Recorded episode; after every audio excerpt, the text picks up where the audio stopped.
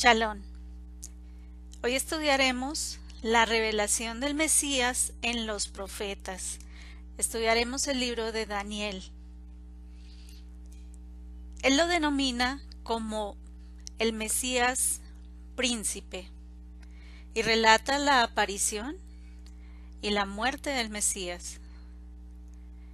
Mesías en el idioma hebreo es Mashiach, que traduce ungido. Es la persona que el Eterno escogió para la redención.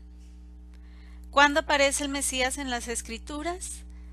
El espíritu del Mesías y su anuncio se refleja en la Torá, la instrucción, los profetas y los Teilim, los salmos.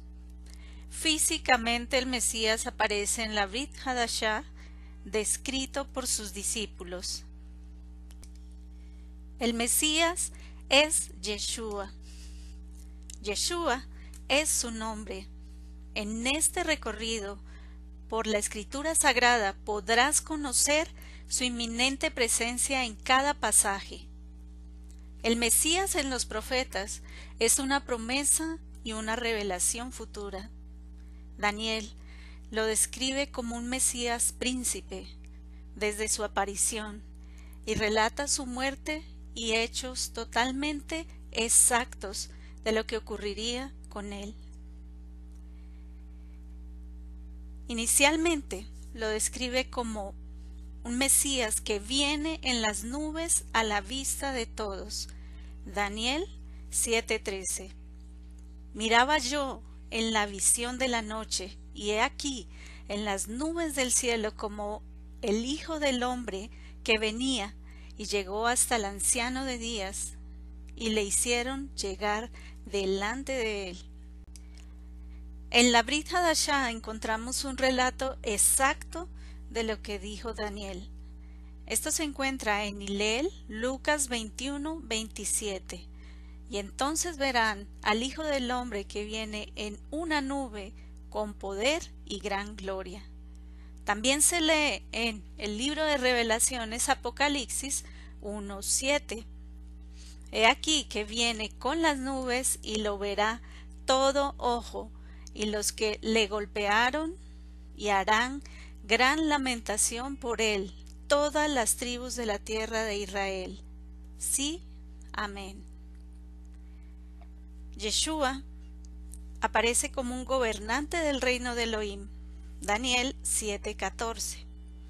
Y le fue dado dominio, gloria y reino, para que todos los pueblos, naciones y lenguas le sirvieran. Su dominio es dominio eterno que nunca pasará, y su reino uno que no será destruido.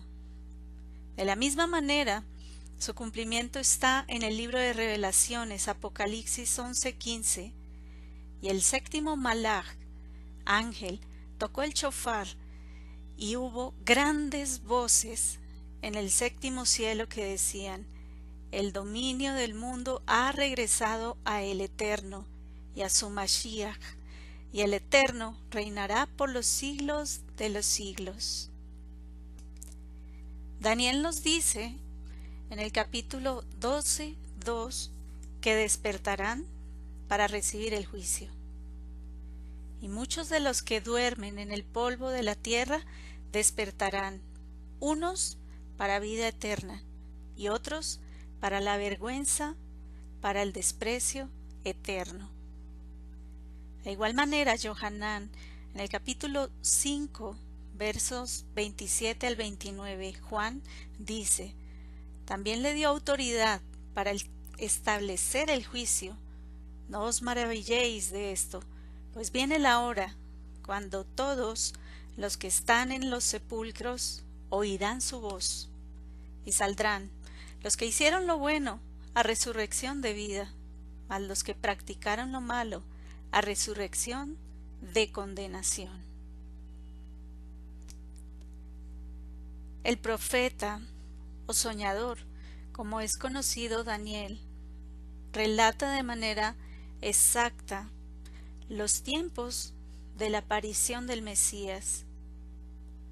Has de saber y entender que desde la salida de la orden para restaurar y reconstruir a Jerusalén, a Jerusalén hasta el Mesías príncipe, habrá siete semanas y setenta y dos semanas, volverá a ser edificada, con plaza y foso, pero en tiempos de angustia.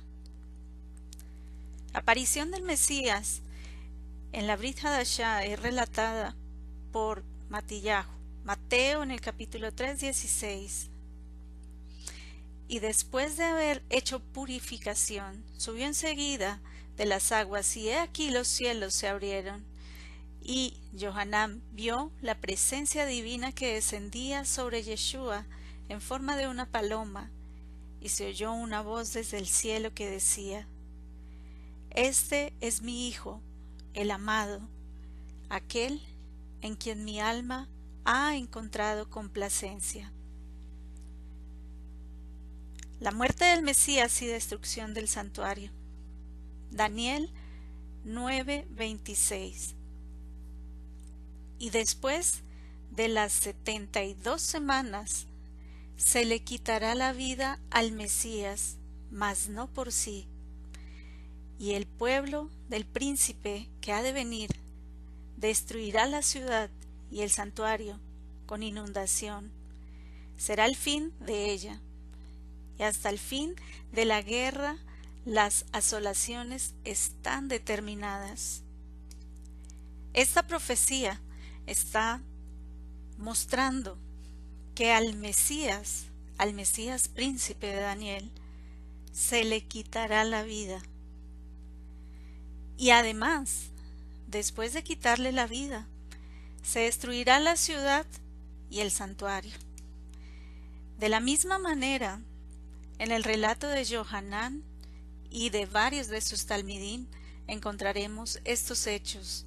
Johanán 11, 49, 50.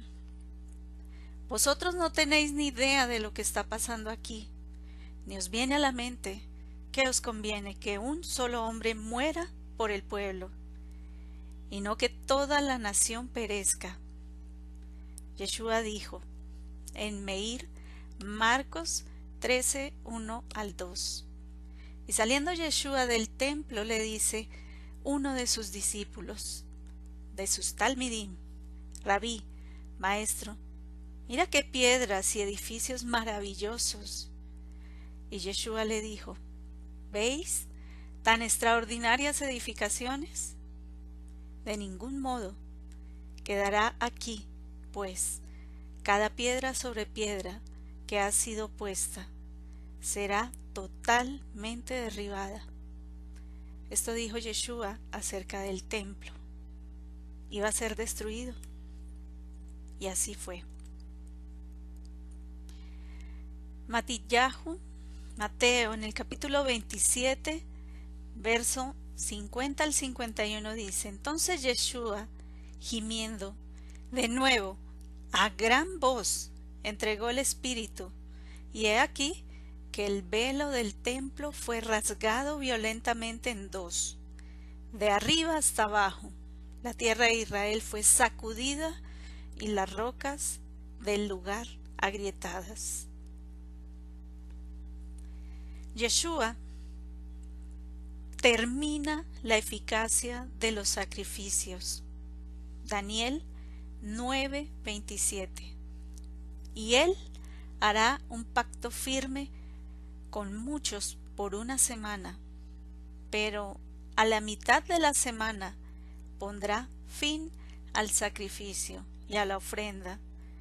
Después, con la muchedumbre de las abominaciones, vendrá el desolador, hasta que venga la consumación, y lo que está determinado se derrame sobre el desolador. Esto es clarísimo.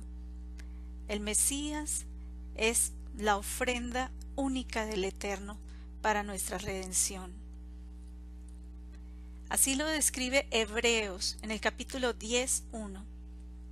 Porque la ley levítica no es la sustancia misma de las cosas celestiales, sino el recipiente que contiene la sombra de los bienes venideros que han sido prometidos para venir, por lo que nunca puede perfeccionar a los que se acercan por esos mismos sacrificios que se ofrecen continuamente año tras año. Si así fuese, los que se acercan al Eterno por medio de ella, una vez purificados, ya no tendrían más conciencia de los pecados y en tal caso, ¿no habría cesado de ser ofrecidos? Pero en ellos se hace memoria de los pecados cada año, porque es imposible que la sangre de los toros y machos cabríos pueda quitar el pecado. Sacrificio y ofrenda no quisiste, ni me pediste holocaustos u ofrendas expiatorias por el pecado, las cuales cosas son ofrecidas por medio de la ley levítica, diciendo después, hacer tu voluntad es mi deseo, quítalo primero para establecer lo segundo. En esa voluntad somos santificados por la ofrenda del cuerpo de Yeshua Hamashiach, ofrecido una vez y para siempre. Hebreos 10, 8 al 10. Y por haberse multiplicado la desobediencia a la Torá, el amor de la mayoría se enfriará. Mas el que se mantuvo fiel a la Torá, éste tendrá su parte en el mundo por venir. Atiyahu, Mateo 24, 12, 13. Esta vez orá Med Malhut, las buenas noticias del reino, tendrá que ser proclamada en toda la tierra, como una declaración solemne a todas las naciones, y entonces vendrá el fin de esta edad presente, cuando veas que se coloca en el lugar sagrado la abominación de desolación hablada por el profeta Daniel. Matillahu, Mateo 24, 14 al 15. El relato de Daniel y la confirmación de sus palabras en diferentes pasajes de la escritura es contundente. Sabemos que el Mesías príncipe haría su aparición después de la reedificación de Jerusalén. Jerusalén. Al Mesías príncipe le quitarían la vida y después de su muerte se destruiría el templo de Jerusalén. Como se puede observar, su principal vestigio es el muro occidental o cótel. El Mesías príncipe terminaría la eficacia de los sacrificios que se hacían con animales, porque Él sería la ofrenda expiatoria de una vez y para siempre. Si tú estás esperando otro Mesías, de una vez te digo, no hay otro porque la escritura se ha cumplido y se seguirá cumpliendo al pie de la letra. El Mesías príncipe es Yeshua Hamashiach. Shalom. El Eterno te bendiga.